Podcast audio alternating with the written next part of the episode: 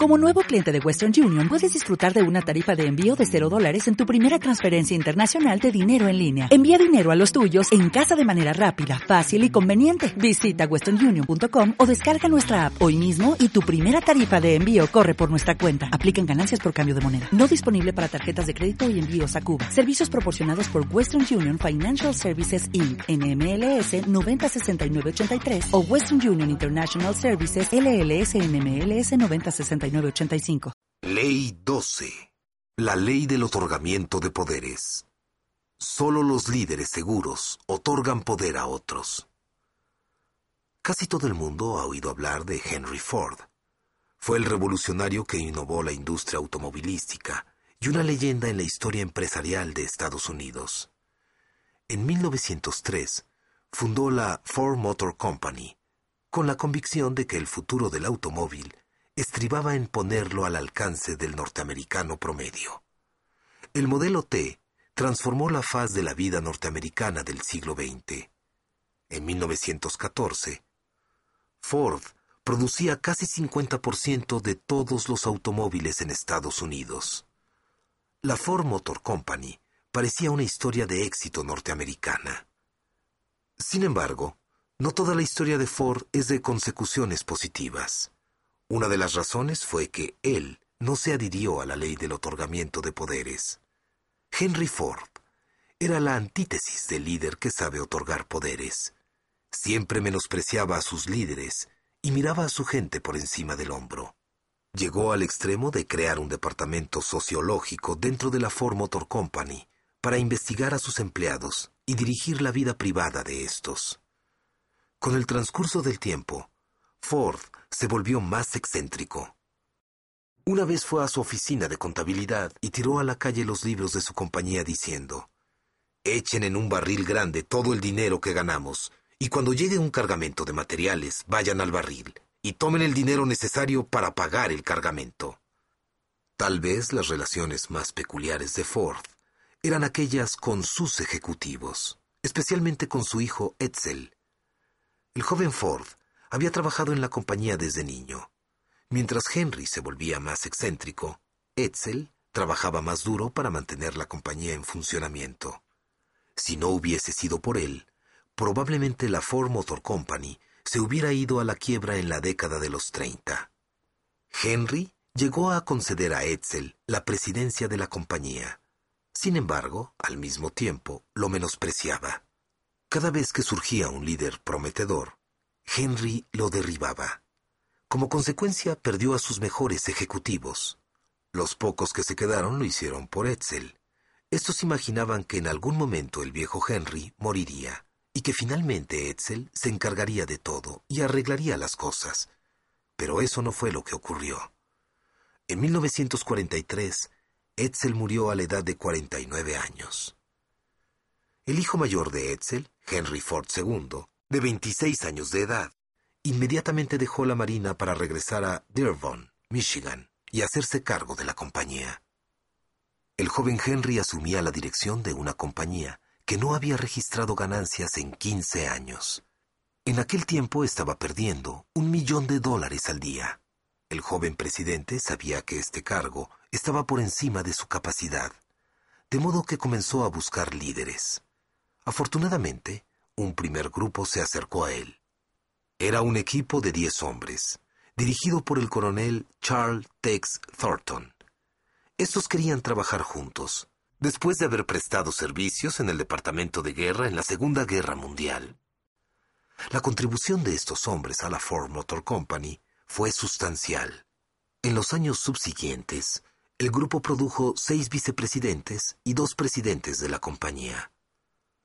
La segunda afluencia de líderes se dio con la entrada de Ernie Bridge, ejecutivo experimentado de la General Motors, GM, y antiguo presidente de Bendix Aviation. El joven Henry lo contrató como vicepresidente ejecutivo de la Ford, la segunda posición después de Henry Ford II, con la expectativa de que asumiera el mando y transformara completamente la compañía.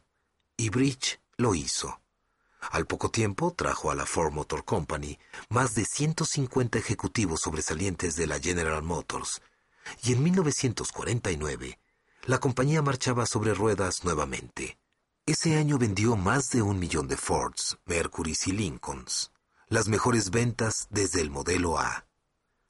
Si Henry Ford II hubiese cumplido la ley del otorgamiento de poderes, la Ford Motor Company hubiera crecido notablemente y más tarde o más temprano habría sobrepasado a la General Motors para convertirse nuevamente en la compañía automovilística número uno. Sin embargo, solo los líderes seguros pueden otorgar poder a otras personas. Henry se sintió amenazado. El éxito de Tex Thornton, Henry Bridge y Louis Crusoe, un legendario ejecutivo de la GM que Bridge había empleado, hizo que Henry viera su puesto en peligro. Su posición no dependía de su influencia, sino de su nombre y del control de su familia de las acciones de la compañía. ¿Cuál fue la solución? Henry comenzó, pues, a poner a los altos ejecutivos unos contra otros. Cada vez que un ejecutivo obtenía poder e influencia, Henry suprimía la autoridad del mismo cambiándolo a una posición de menos influencia, apoyando a los subordinados del ejecutivo o humillándolo públicamente. Esto siguió así durante todo el tiempo que Henry II estuvo en la Ford. Como uno de los presidentes de la Ford, Lee Coca comentó después de haber dejado la compañía, Henry Ford, como pude verlo de primera mano, tenía el mal hábito de deshacerse de los líderes fuertes. La Coca dijo que Henry Ford II le describió una vez su filosofía de liderazgo años antes de que la coca mismo se convirtiera en el blanco de sus ataques. Ford decía, No permitas que un hombre que trabaja para ti se sienta muy a gusto. No dejes que se acomode ni que establezca sus costumbres. Siempre haz lo opuesto a lo que él espera. Mantén a tu gente ansiosa y fuera de equilibrio. Ninguno de los dos Henry Ford obedeció la ley del otorgamiento de poderes. En vez de encontrar líderes, formarlos, darles recursos, autoridad y responsabilidad, y luego soltarlos para que cumplieran su trabajo, de manera alternada motivaban y minaban a su mejor gente debido a su propia inseguridad. Para dirigir a otros correctamente, debemos ayudarles a alcanzar todo su potencial. Eso significa estar de su lado, animarlos, cederles poder y ayudarlos a triunfar. Eso no es lo que se nos enseña tradicionalmente en el liderazgo. ¿Recuerda aquellos dos juegos acerca del liderazgo que aprendimos cuando éramos niños? Rey de la colina y seguir al líder. ¿Cuál es el objetivo de Rey de la colina? Hacer que los demás caigan para que uno pueda ser el líder. ¿Y el objetivo de seguir al líder? Hacer cosas que se sabe que los demás no pueden hacer, de tal forma que uno se vea más poderoso. El problema que esos dos juegos tienen es que para ganar uno tiene que hacer que los demás pierdan. Los juegos están basados en la inseguridad y son lo opuesto a la forma de elevar líderes.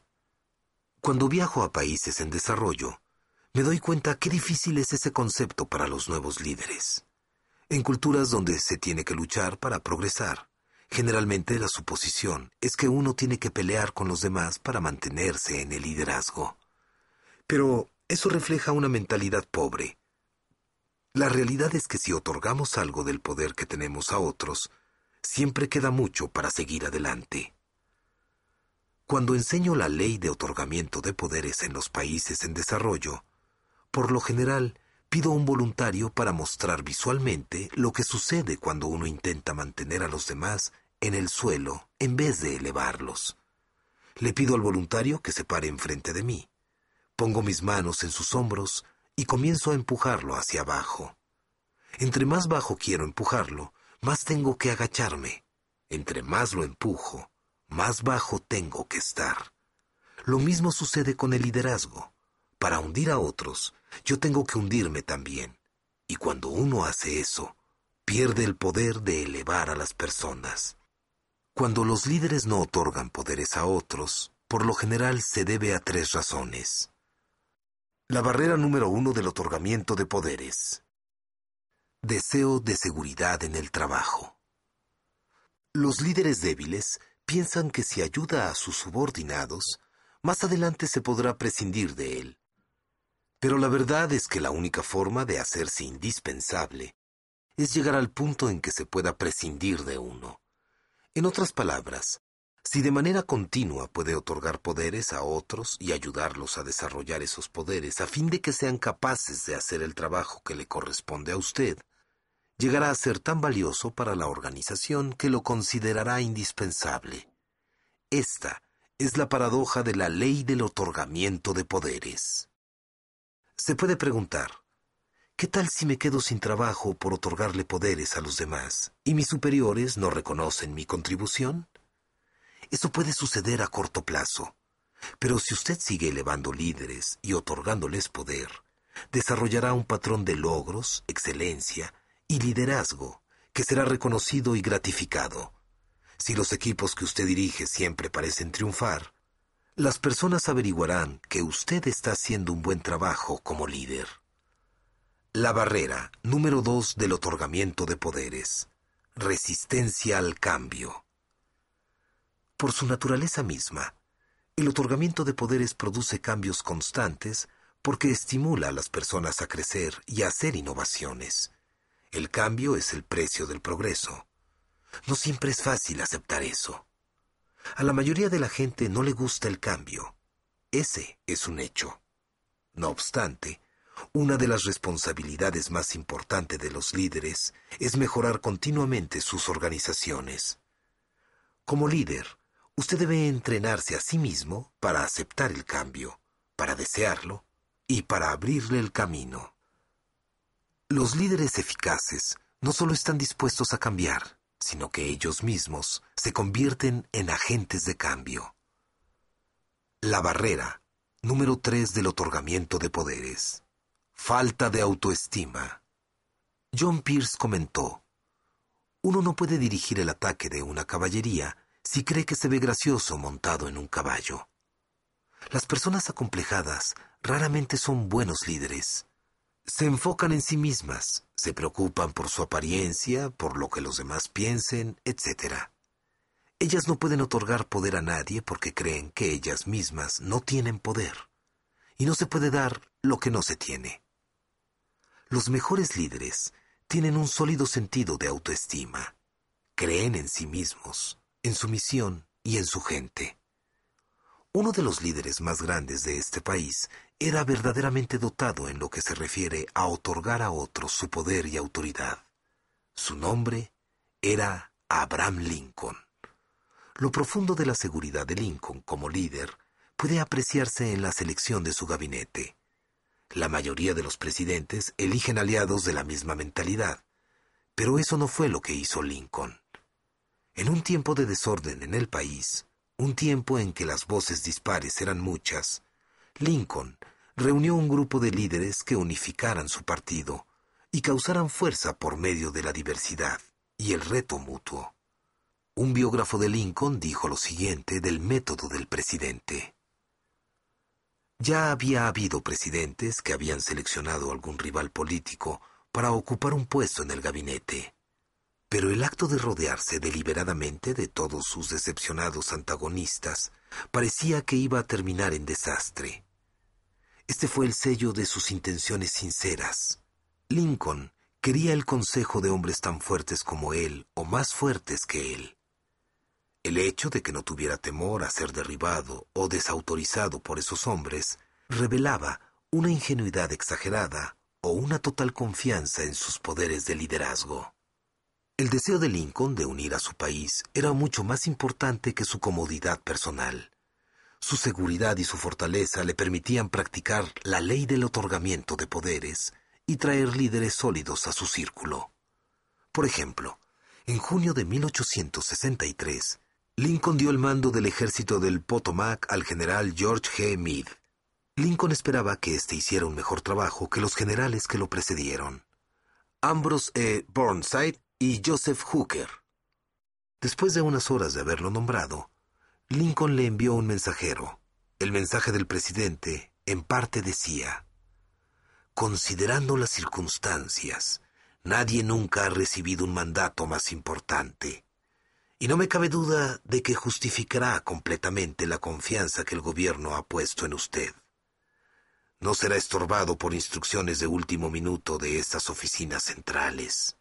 Su ejército tiene la libertad de actuar según usted considere conveniente, conforme surjan las circunstancias. Todas las fuerzas dentro de la esfera de sus operaciones estarán sujetas a sus órdenes. Sucedió que el primer reto significativo que enfrentó Meade fue cuando dirigió a su ejército a una pequeña ciudad en Pensilvania llamada Gettysburg. Esta fue una prueba que pasó con autoridad. La aplicación de Lincoln de la ley del otorgamiento de poderes fue tan constante como el hábito de Henry Ford de quebrantarla. Aún las veces que sus generales hicieron algo mal, Lincoln se hizo responsable. Donald T. Phillips, experto en Lincoln, dijo, a lo largo de toda la guerra, Lincoln siguió aceptando públicamente la responsabilidad por las batallas perdidas y las oportunidades desaprovechadas. Lincoln pudo pararse firme durante la guerra y continuamente otorgar poderes a otros porque su seguridad era sólida como una roca. Usted no tiene que ser un líder del calibre de Lincoln para otorgarles poderes a otros. La clave para otorgar poder a otras personas es tener una gran confianza en la gente. Si creen en los demás, ellos creerán en sí mismos. La verdad es que el otorgamiento de poderes es poderoso, no solo para la persona que está en desarrollo, sino también para el mentor. Engrandecer a los demás lo engrandece a usted. Este es el impacto de la ley del otorgamiento de poderes es un impacto que usted puede experimentar como líder, siempre y cuando esté dispuesto a creer en la gente y a dar su poder. Ley 13. La ley de la imagen.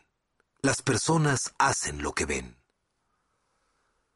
Hace varios años, el creador de películas, Steven Spielberg, y el actor Tom Hanks produjeron una serie de programas de televisión en HBO llamada Band of Brothers, Banda de Hermanos basada en el libro del mismo nombre, escrito por el historiador Stephen Ambrose. Los diez episodios relataban la crónica de la historia de la compañía Easy, un grupo de patrulleros de la compañía 101 que peleó durante la Segunda Guerra Mundial.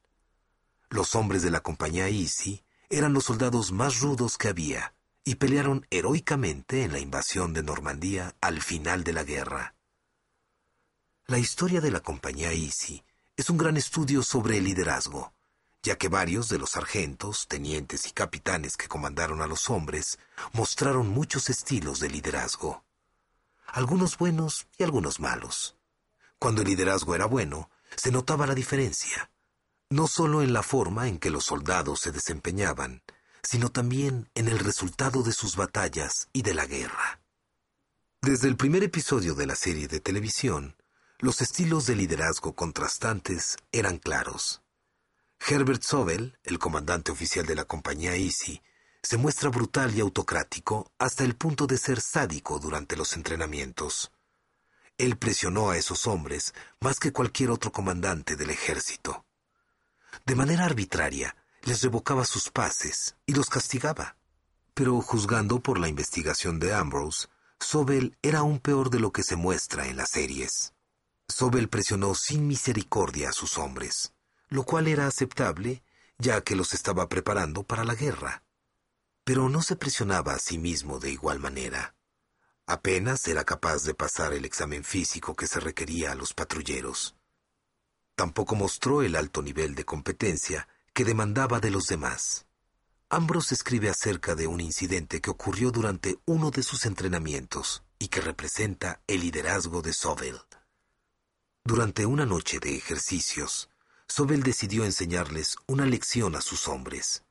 Él y el sargento Evans se escabulleron por en medio de los soldados, robándose los rifles de aquellos soldados que se encontraban dormidos. La misión tuvo éxito, y para la mañana siguiente, Sobel e Evans tenían casi cincuenta rifles. Con grandes fanfarrias, Ivans llamó a los soldados y Sobel empezó a decirles lo miserables que ellos eran. Lo que Sobel no vaticinó era que los hombres a los que él estaba regañando no eran los suyos. Él se había equivocado. y robó los rifles de los soldados de la compañía Fox. Sobel no se había dado cuenta de su error hasta que el comandante de la compañía Fox se presentó con 45 de sus soldados. Los hombres de Sobel se burlaron de él y lo despreciaron. Para el momento en que la compañía Easy se preparaba para la batalla de Normandía, muchos hombres apostaban quién le dispararía a Sobel tan pronto entraran en combate. Afortunadamente, Sobel fue cambiado de su posición y asignado antes de entrar en combate. Afortunadamente, la mayoría de los líderes de la compañía Easy eran excelentes, y uno en particular recibió la medalla de la cruz por un servicio distinguido, y fue considerado por los hombres el mejor líder de combate en la Segunda Guerra Mundial. Esa persona era Dick Winters. Comenzó como líder de la tropa en la compañía Easy durante su entrenamiento. Luego fue promovido a comandante de la compañía después de la Guerra de Normandía y después a oficial ejecutivo del batallón. Terminó su carrera militar con el rango de mayor. Una y otra vez, Winters ayudó a sus hombres a desempeñarse en el nivel más alto, y siempre los dirigió desde el frente, dando el ejemplo, arriesgándose junto con ellos. Ambrose describe la filosofía de liderazgo de Winters como los oficiales van al frente de los demás. Cada vez que sus tropas necesitaban atacar una posición enemiga, Winters se encontraba al frente dirigiendo el asalto. Uno de los incidentes más notables que demuestra la forma de Winters de dirigir con el ejemplo ocurrió poco después del día D, camino a Carentan, un pueblo que la compañía Easy necesitaba quitarle a los alemanes. Cuando los patrulleros estadounidenses bajo su mando se acercaban al pueblo, fueron recibidos por las ametralladoras alemanas. Todos se tiraron a las trincheras que estaban a los lados del camino y no querían moverse. Pero si se quedaban allí, los iban a matar. Winters intentó animarlos, convencerlos de que se movieran, hasta los pateaba. Saltaba de una trinchera a otra tratando de convencerlos. Pero finalmente se levantó, se puso en medio del camino y les gritó a sus hombres que se movieran. Todos así lo hicieron y juntos conquistaron el pueblo. Más de 35 años después, Floyd Albert, quien era sargento en ese momento, le escribió a Winters acerca de ese incidente. Nunca olvidaré verte a la mitad del camino. Te convertiste en toda mi inspiración, y todos los que estaban conmigo sentían lo mismo. Sencillamente las personas hacen lo que ven. Esa es la ley de la imagen. Cuando los líderes muestran el ejemplo con las acciones correctas, sus seguidores los copiarán y triunfarán. Los buenos líderes siempre están conscientes del hecho de que están dando un buen ejemplo y de que otros van a hacer lo que ellos hacen, para bien o para mal. En general, entre mejores sean las acciones del líder, mejores serán las acciones de su gente. Cuando los momentos son difíciles, cuando la incertidumbre es alta y el caos amenaza con abrumar a todo el mundo, los seguidores necesitan más que nunca una imagen clara de parte de los líderes. Es allí que necesitan un líder que adopte la ley de la imagen. Una imagen vívida, que puedan ver que el líder produce energía, pasión y motivación para seguir. Si usted desea ser el mejor líder posible, no debe ignorar la ley de la imagen. Al esforzarse para mejorar como un ejemplo para sus seguidores, recuerde seguir estas cosas. Primero, los seguidores siempre están observando lo que usted hace. Si es padre de familia, seguramente se ha dado cuenta de que sus hijos siempre le están observando. Nos guste o no, nuestros hijos aprenden más por lo que ven que por cualquier otra cosa. Como padres, Margaret y yo nos dimos cuenta de esto desde el principio. Sin importar lo que les enseñábamos, nuestros hijos insistían en comportarse como nosotros. ¡Qué frustrante! Así como los niños observan a sus padres y copian su comportamiento, de la misma forma los empleados observan a sus jefes. Si los jefes llegan tarde, los empleados sienten que tienen el mismo privilegio. Si los jefes toman atajos, los empleados los tomarán. Las personas hacen lo que ven. Segundo, es más fácil enseñar lo que es correcto que hacer lo que es correcto. Uno de mis primeros desafíos como líder fue elevar mi estilo de vida al nivel de mi enseñanza. Todavía recuerdo el día en que decidí que no enseñaría más lo que no intentara practicar. Esa fue una decisión difícil, pero siendo un líder joven, estaba aprendiendo a aceptar la ley de la imagen. El autor Norman Vincent Peale declaró, No hay nada más confuso que las personas que dan un buen consejo, pero dan un mal ejemplo. También diría que el siguiente pensamiento es correcto. No hay nada más convincente que las personas que dan un buen consejo y a la vez dan un buen ejemplo. Recientemente, dos reporteros me llamaron el mismo día. Uno pertenecía al Chicago Tribune y el otro al USA Today. Me preguntaron acerca de la enseñanza de la ética en el área de los negocios. Ambos me hicieron preguntas similares. Querían saber si la ética podía ser enseñada. Mi respuesta fue afirmativa. Pero muchas de las compañías que enseñan clases de ética tienen problemas de ética, me respondió uno de los reporteros. Eso sucede porque la ética puede ser inculcada a los demás solo si es enseñada y demostrada por los líderes, les dije. Muchos líderes, yo diría demasiados, son como los malos agentes de viajes. Envían a las personas a lugares donde nunca han estado. En vez de eso, deberían comportarse como guías de turistas, llevando a las personas a lugares que ellos han visitado y compartiendo la sabiduría de su propia experiencia. Un liderazgo por medio del ejemplo siempre tiene un impacto poderoso en los seguidores. Uno de los líderes que admiro es Rudy Giuliani, exalcalde de la ciudad de Nueva York. Durante su carrera, trabajando primero como abogado para el gobierno de Estados Unidos y luego como oficial elegido, Giuliani dirigía por medio del ejemplo. En su libro Leadership, Liderazgo, dice que está muy consciente de que lo que hace marca el paso para los que le siguen. Uno no le puede pedir a los que trabajan bajo su mando que hagan algo que no estaría dispuesto a hacer por sí mismo. Es nuestra decisión colocar un parámetro para el comportamiento. Giuliani resume su liderazgo de esta forma.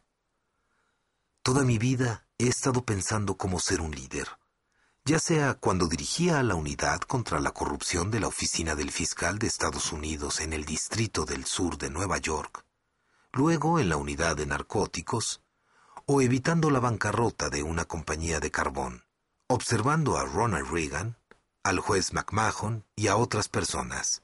Me di cuenta después que mucho de lo que estaba haciendo al estudiar esas personas era preparándome. Inconscientemente, estaba preparándome para dirigir. En otras palabras, sencillamente él ha hecho lo que ha visto hacer a sus líderes a través de toda su carrera. Él ha practicado la ley de la imagen. Ley 14. La ley del apoyo. La gente apoya al líder, luego la visión. Cuando doy seminarios acerca de liderazgo, contesto muchas preguntas relacionadas con la visión. Siempre alguien se me acerca durante uno de los descansos, me describe una visión en etapa de desarrollo y me pregunta, ¿cree usted que la gente apoyará mi visión? Mi respuesta siempre es la misma. Dígame primero, ¿su gente lo apoya a usted?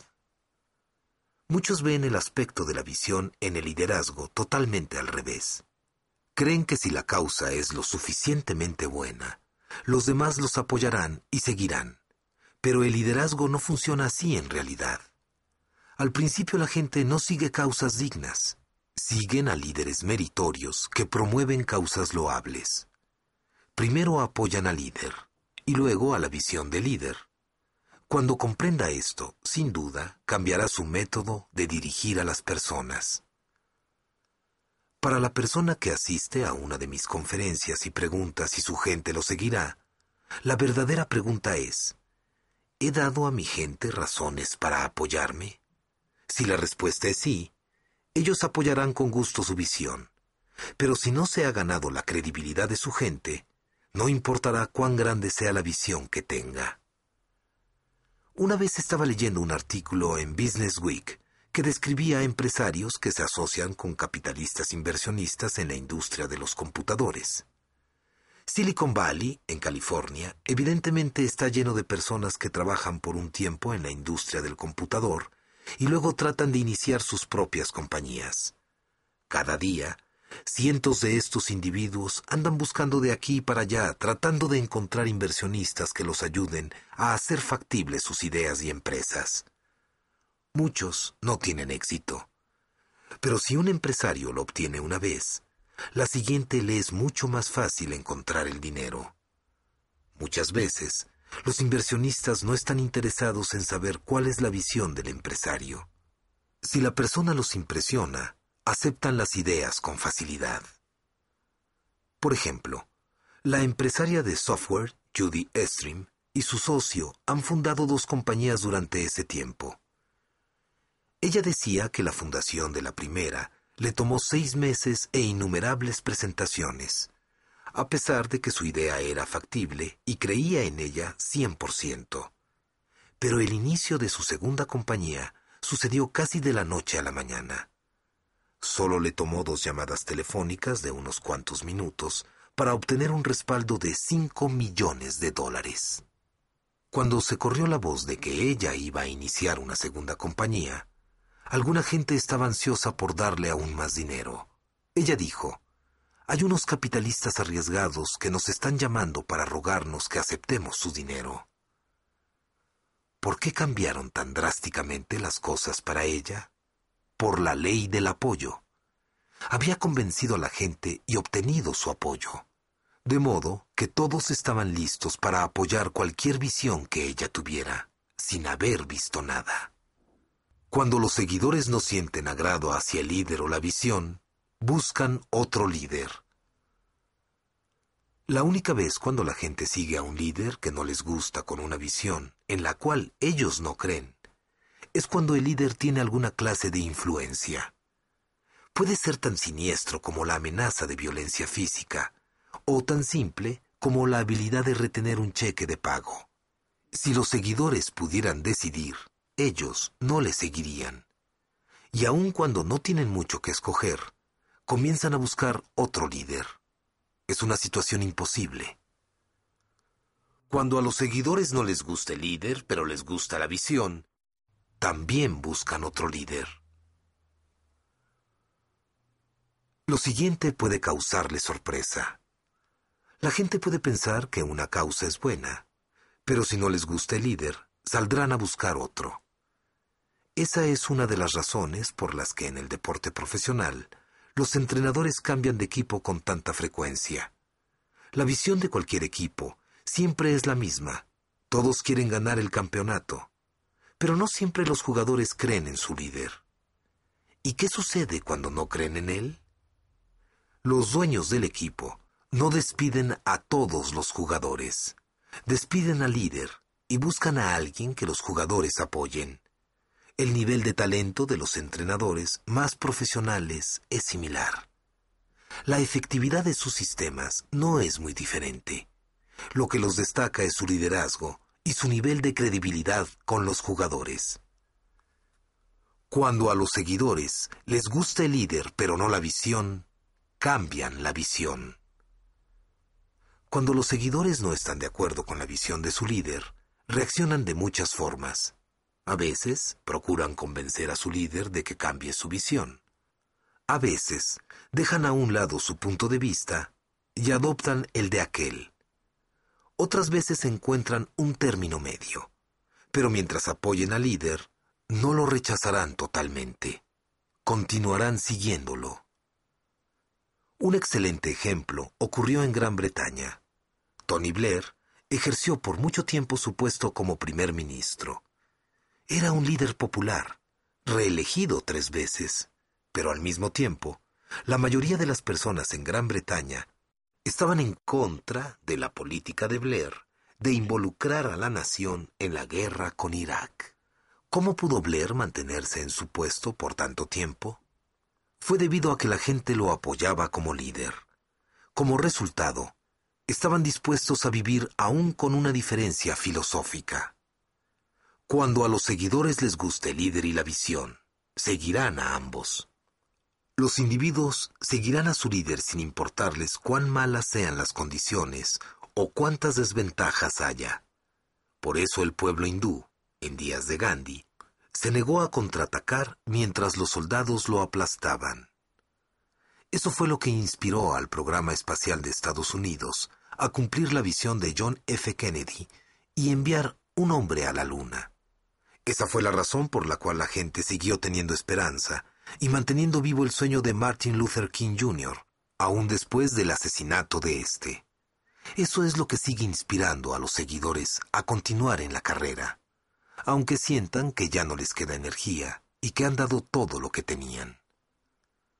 El tener una gran visión y una causa noble no será suficiente para que la gente siga a un líder. Primero debe progresar como líder, hacer que la gente lo apoye a él. Ese es el precio que debe pagarse si quiere que su visión tenga la oportunidad de convertirse en realidad. Usted no puede ignorar la ley del apoyo y seguir siendo un líder exitoso. Si en el pasado usted intentó que la gente actuara basándose en su visión, pero no pudo obtenerlo, probablemente colisionó de frente con la ley del apoyo, quizá sin saberlo. Como líder, uno no gana puntos por fracasar en una causa noble. No se recibe mérito por tener razón. El éxito se mide por su capacidad de llevar a la gente a la meta que debe alcanzar, pero no podrá realizarlo si primero no apoyan su liderazgo. Esa es la realidad de la ley del apoyo. Ley 15. La ley de la victoria. Los líderes encuentran la forma de que el equipo gane. ¿Alguna vez ha pensado en aquello que diferencia a los triunfadores de los que sufren la derrota? Sin embargo, creo que los líderes victoriosos tienen en común la incapacidad de aceptar la derrota. Para ellos es totalmente inaceptable cualquier otra cosa que no sea ganar. Por eso averiguan lo que debe hacerse para lograr la victoria y van tras ella con todo lo que esté a su alcance. Las crisis parecen sacar a flote lo mejor y lo peor de los líderes, ya que en esos momentos la presión es intensa y lo que está en juego vale mucho. Podemos ver claramente esta verdad durante la Segunda Guerra Mundial, cuando Adolfo Hitler amenazaba con destruir Europa y reconstruirla de acuerdo con su visión. Pero en ese momento, un líder se levantó en contra del poder de Hitler y de su ejército nazi. Un líder que había determinado ganar un practicante de la ley de la victoria, el primer ministro británico Winston Churchill. Él inspiró al pueblo británico a ofrecer resistencia a Hitler y ganar la guerra al final. Winston Churchill fue un líder muy valiente que ha practicado la ley de la victoria a través de su vida. Se negó a doblegarse ante las amenazas de los nazis. Por más de un año, Gran Bretaña fue la única que se atrevió a hacer frente a la amenaza de la invasión alemana. Cuando Hitler indicó que quería hacer un pacto con Inglaterra, Churchill lo desafió. Cuando Alemania comenzó a bombardear a Inglaterra, los británicos permanecieron firmes. Mientras tanto, Churchill buscaba la manera de obtener la victoria. Una y otra vez, Churchill reunía al pueblo británico comenzó con su primer discurso después de convertirse en primer ministro. Tenemos ante nosotros una situación muy difícil, bastante vergonzosa. Ante nosotros hay muchos, muchos meses de lucha y sufrimiento. ¿Quieren saber cuál es nuestra política? Yo les diré. Es hacer guerra por mar, tierra y aire con toda nuestra fuerza y con todo el poder que Dios pueda darnos. Hacer guerra contra un tirano monstruoso, nunca eclipsado en la oscuridad. Muestra lamentable del crimen humano. Esa es nuestra política. ¿Quieren saber cuál es nuestra meta? Respondo con una sola palabra. La victoria. Victoria a toda costa. Victoria a pesar de todo el terror. Victoria aunque el camino sea largo y duro, porque sin victoria no hay supervivencia. Cuando Churchill buscó la ayuda de Franklin Roosevelt, había estado aplicando la ley de la victoria durante décadas. De hecho, ese fue el sello de toda su vida. Había encontrado la forma de alcanzar la victoria política mientras le ganaba a la poliomielitis. Cuando fue elegido presidente y se hizo responsable de sacar al pueblo norteamericano de la Gran Depresión, esta era otra situación imposible que aprendió a atacar. Y luchó. Durante los años 30, el país se recuperaba lentamente, debido en gran parte a su liderazgo. Para esos dos líderes, la victoria era la única opción. Si hubieran aceptado otra cosa, el mundo sería hoy un lugar muy diferente. Schlesinger dice, Observe nuestro mundo de hoy. Es manifiesto que no es el mundo de Adolfo Hitler. Su Reich, de mil años, tuvo una duración breve y sangrienta de doce años. Es manifiesto que tampoco es el mundo de Joseph Stalin. Ese mundo espantoso se autodestruyó ante nuestros ojos. Tampoco es el mundo de Winston Churchill. El mundo en que vivimos es el mundo de Franklin Roosevelt. Sin Churchill e Inglaterra, toda Europa hubiera caído. Sin Roosevelt y Estados Unidos, tal vez nunca se habría recuperado la libertad. Pero ni siquiera Adolfo Hitler ni su ejército del Tercer Reich pudieron permanecer contra dos líderes dedicados a la ley de la victoria. Sea que observe un equipo deportivo, un ejército, una empresa o una organización no lucrativa, la victoria es posible siempre que tenga los siguientes tres componentes. Primero, unidad de visión. Los equipos solo alcanzan éxito cuando los jugadores tienen una visión unificada, independientemente de cuánto talento o potencial haya. Un equipo no gana el campeonato si los jugadores tienen diferentes planes. Esto se aplica al deporte profesional. Es cierto en los negocios y en las organizaciones sin fines de lucro. Segundo, diversidad de destrezas. Casi no hay ni que decir que el equipo necesita diversidad de destrezas. ¿Puede imaginar un equipo de hockey formado únicamente de goleadores? ¿O un equipo de fútbol americano integrado solo por mariscales de campo? ¿Y qué tal un negocio donde todos los empleados sean vendedores o todos contadores? ¿Qué tal una organización sin fines de lucro, donde todos son recaudadores de fondo? ¿O solo estrategas? No tiene sentido. En la misma forma, para tener éxito, las organizaciones necesitan diversos talentos, en los que cada jugador cumple con su parte.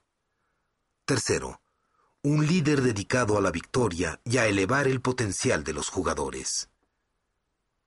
Es cierto que es importante tener jugadores con diversas destrezas. Como dice Lou Holtz, antiguo entrenador del equipo de fútbol norteamericano de Notre Dame, usted debe tener grandes atletas para ganar. No importa quién sea el entrenador.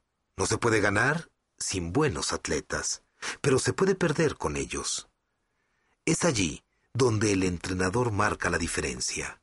En otras palabras, también se necesita del liderazgo para obtener la victoria. La unidad en la visión no sucede espontáneamente. Los jugadores indicados con la adecuada diversidad de talentos no llegan por cuenta propia. Se necesita que un líder haga estas cosas. Se necesita que un líder imparta la motivación, otorgue los poderes y la dirección necesaria para ganar. Una de las historias de gran éxito más notables que he escuchado es la de Southwest Airlines y Herb Kelleher, a quien mencioné en el capítulo de la ley de la conexión. Su historia es un ejemplo admirable de la ley de la victoria en acción. Hoy, Southwest se ve como una fuente de energía con todo a su favor. Domina el mercado de las rutas en las que vuela.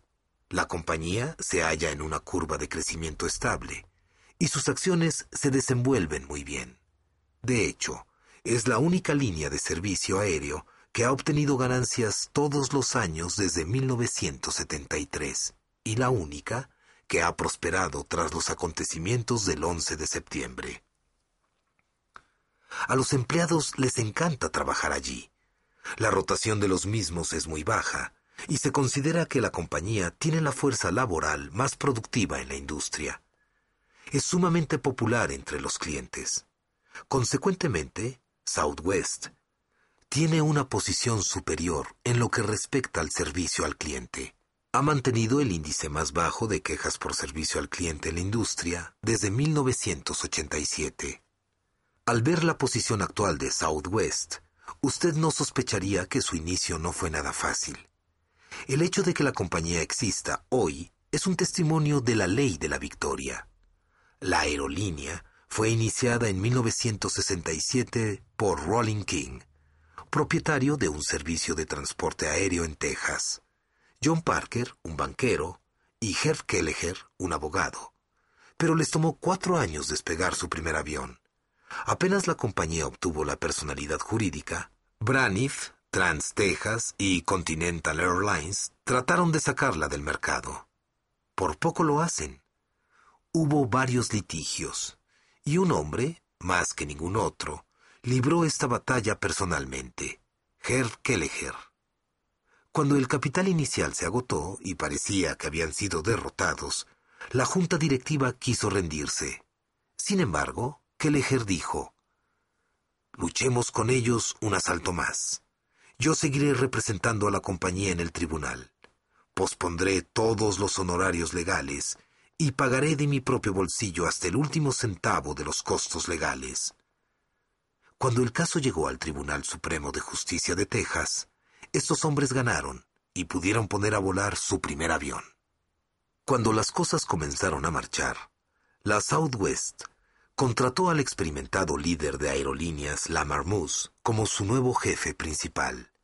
Él, a su vez, empleó a los mejores ejecutivos que pudo encontrar. Otras aerolíneas seguían tratando de sacarlos del mercado, pero Kelleher y Moose siguieron peleando en el tribunal y en el mercado. Cuando tuvieron problemas para que sus aviones pudieran volar desde Houston y hacia Houston, la Southwest comenzó a volar al aeropuerto Hobby de Houston que era mucho más accesible a los pasajeros debido a su cercanía al centro de la ciudad. Cuando todas las aerolíneas principales se mudaron al nuevo aeropuerto Dallas-Fort Worth, Southwest siguió volando al conveniente Love Field.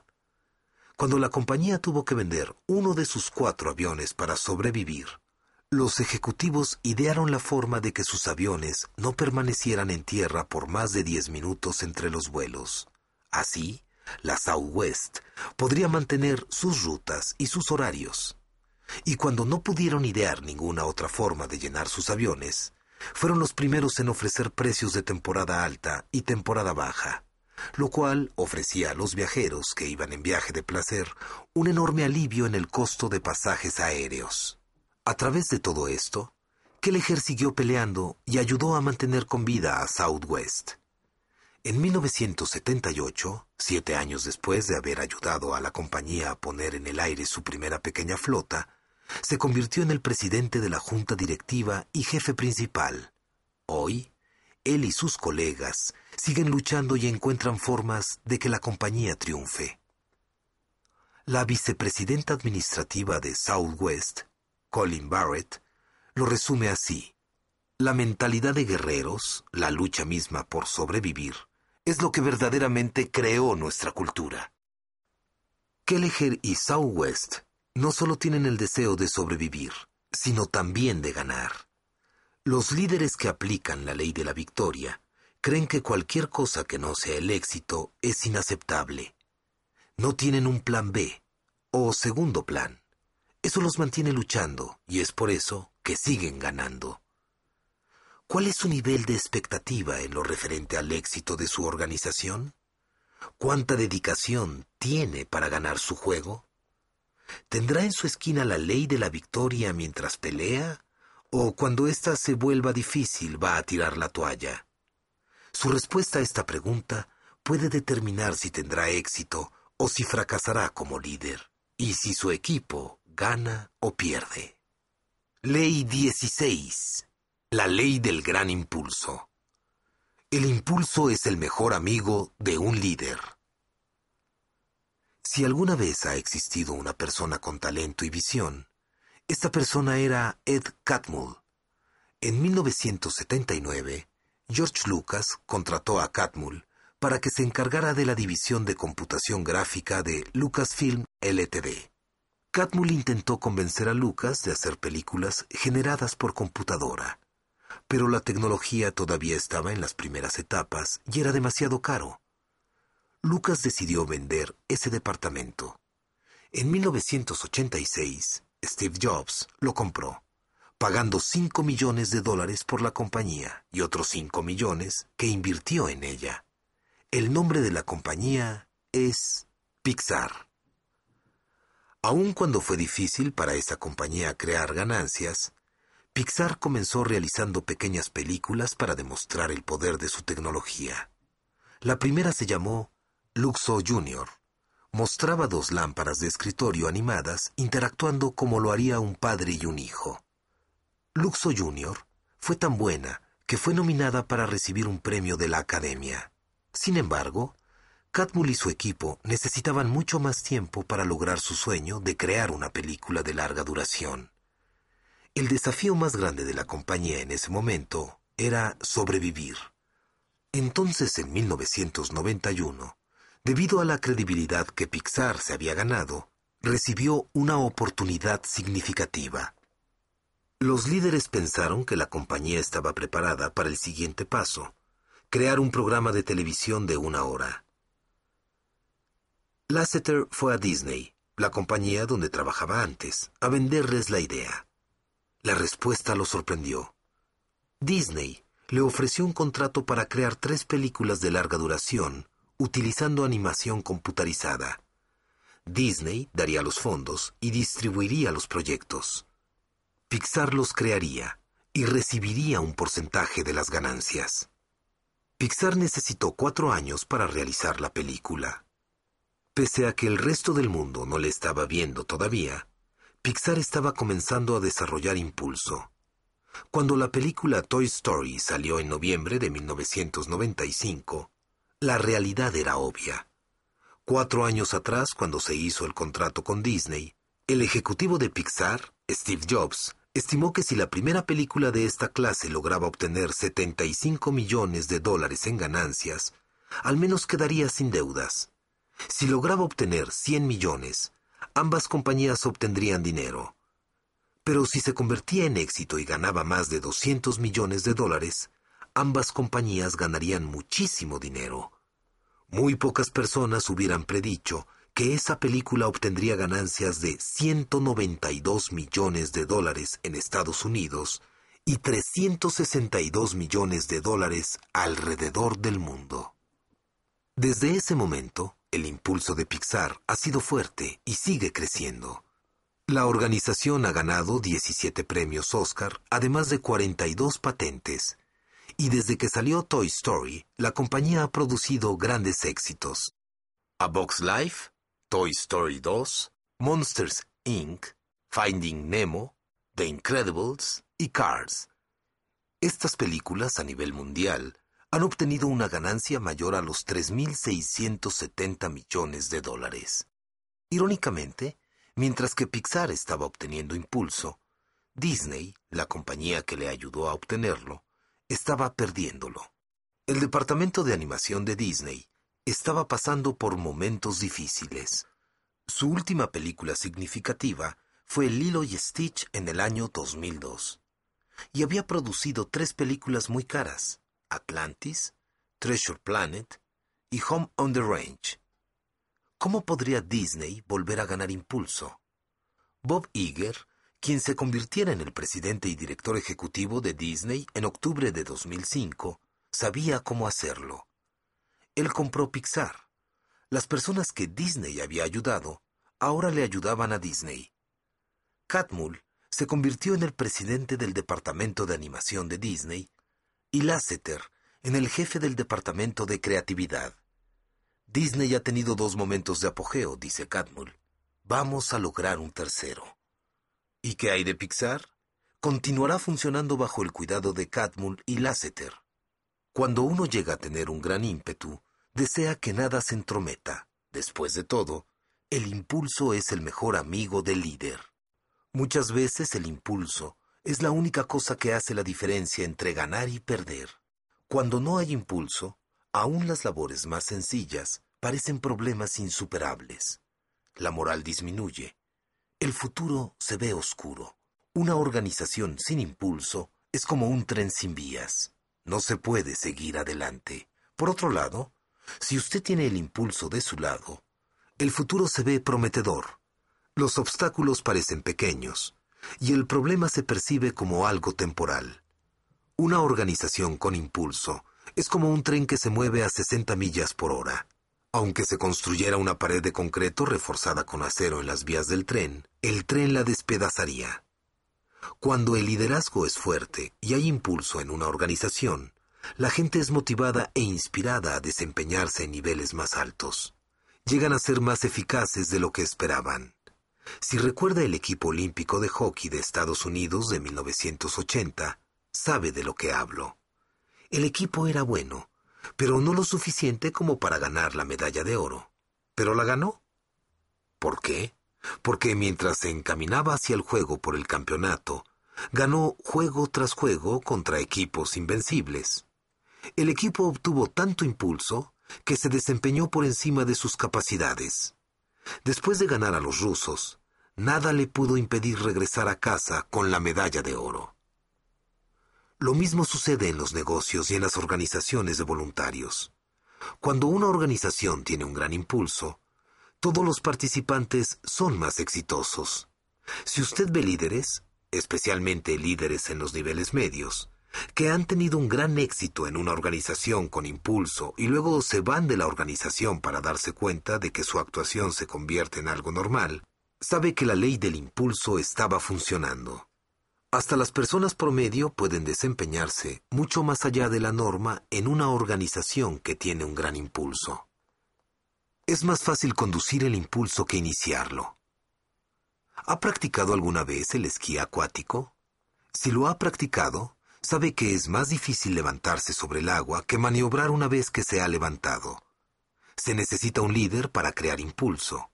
Los seguidores pueden captarlo. Los buenos administradores pueden usarlo para su propio provecho una vez que ha comenzado. Todos pueden disfrutar los beneficios que el impulso trae.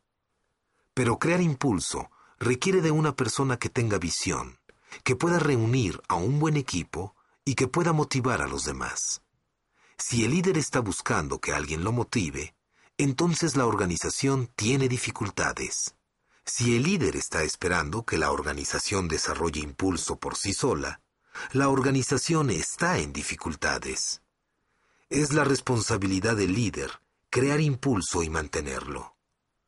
El presidente de Estados Unidos, Harry Truman, dijo una vez, Si usted no puede aguantar el calor, sálgase de la cocina. Para los líderes la declaración debería ser, si usted no puede hacer calor, sálgase de la cocina. Si usted no cree en la visión ni la busca de manera entusiasta, haciendo lo que pueda para realizarla, entonces no podrá obtener las pequeñas ganancias que se necesitan para hacer que la pelota empiece a rodar. Sin embargo, si ejemplifica el entusiasmo a su personal día tras día, si atrae personas con usted a su equipo, departamento u organización, y las motiva para alcanzar la victoria, podrá haber progreso. Una vez que lo haga, comenzará a generar impulso. Si usted es sabio, valorará el impulso por lo que es, el mejor amigo del hombre. Una vez que lo tiene, uno puede hacer casi cualquier cosa. Ese es el poder del impulso. Hace varios años vi una película titulada Con ganas de triunfar. Tal vez usted la vio también. Es la historia verídica de un maestro llamado Jaime Escalante, que trabajaba en la escuela de bachillerato Garfield, situada en el este de Los Ángeles, California. La enseñanza, la motivación y el liderazgo corrían en la sangre de Escalante aún desde su juventud, en su país natal, Bolivia. Poco tiempo después era conocido como el mejor maestro de la ciudad. Cuando tenía unos 30 años, Escalante y su familia emigraron a Estados Unidos.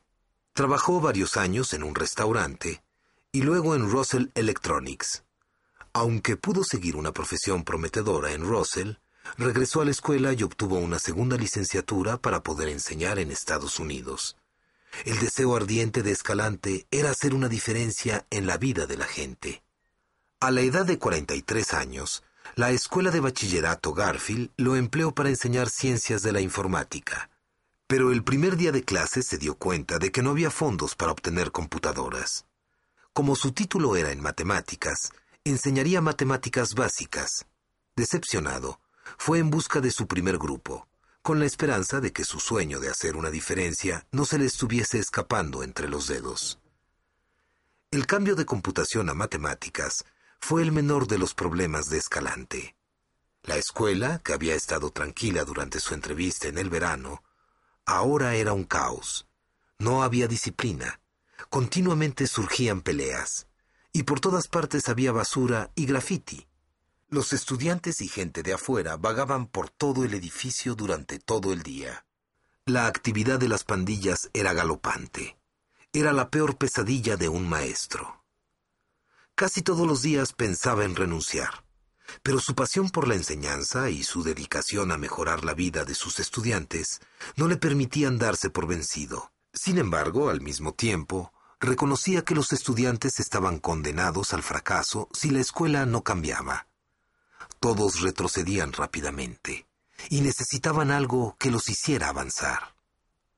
Cuando trajeron un nuevo director, las cosas comenzaron a cambiar para bien. Pero Escalante quería aún más. Él creía que la forma de mejorar la escuela era desafiar a los estudiantes mejores y más inteligentes por medio de una clase de cálculo que los prepararía para recibir una clase de nivel avanzado que les ayudara a obtener unidades de crédito universitarias. En el otoño de 1978, Escalante organizó la primera clase de cálculo, reuniendo a todos los candidatos que tal vez podrían responder a un curso de cálculo. De una población estudiantil de 3.500, solo pudo encontrar 14 estudiantes.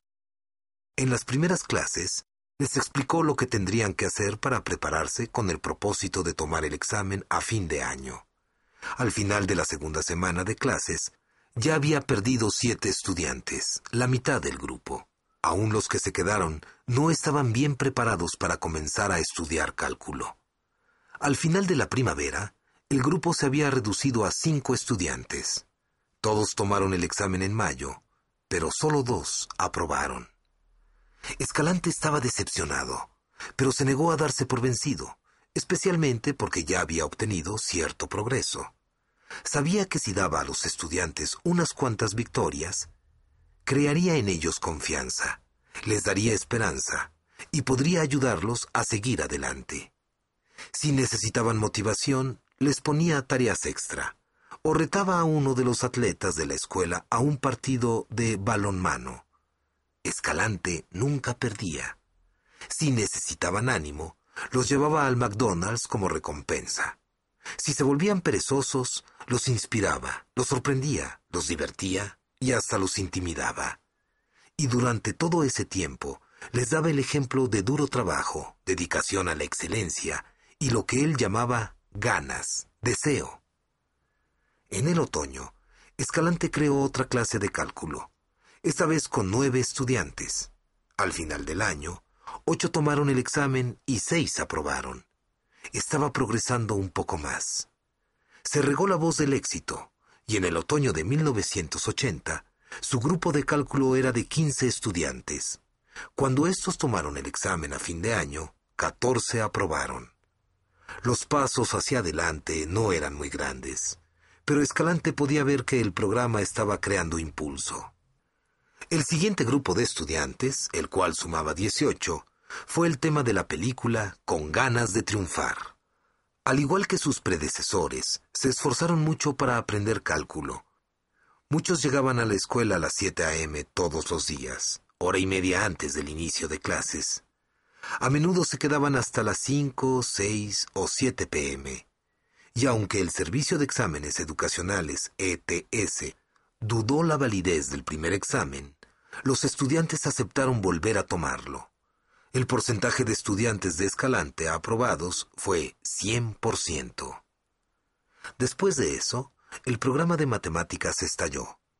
Todos los estudiantes de la escuela de bachillerato Garfield sintieron los beneficios de la ley del gran impulso.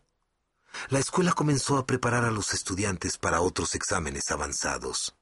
Con el tiempo, se comenzaron a dictar cursos avanzados de español, cálculo, historia, historia de Europa, biología, física, francés, gobierno y ciencias de la informática.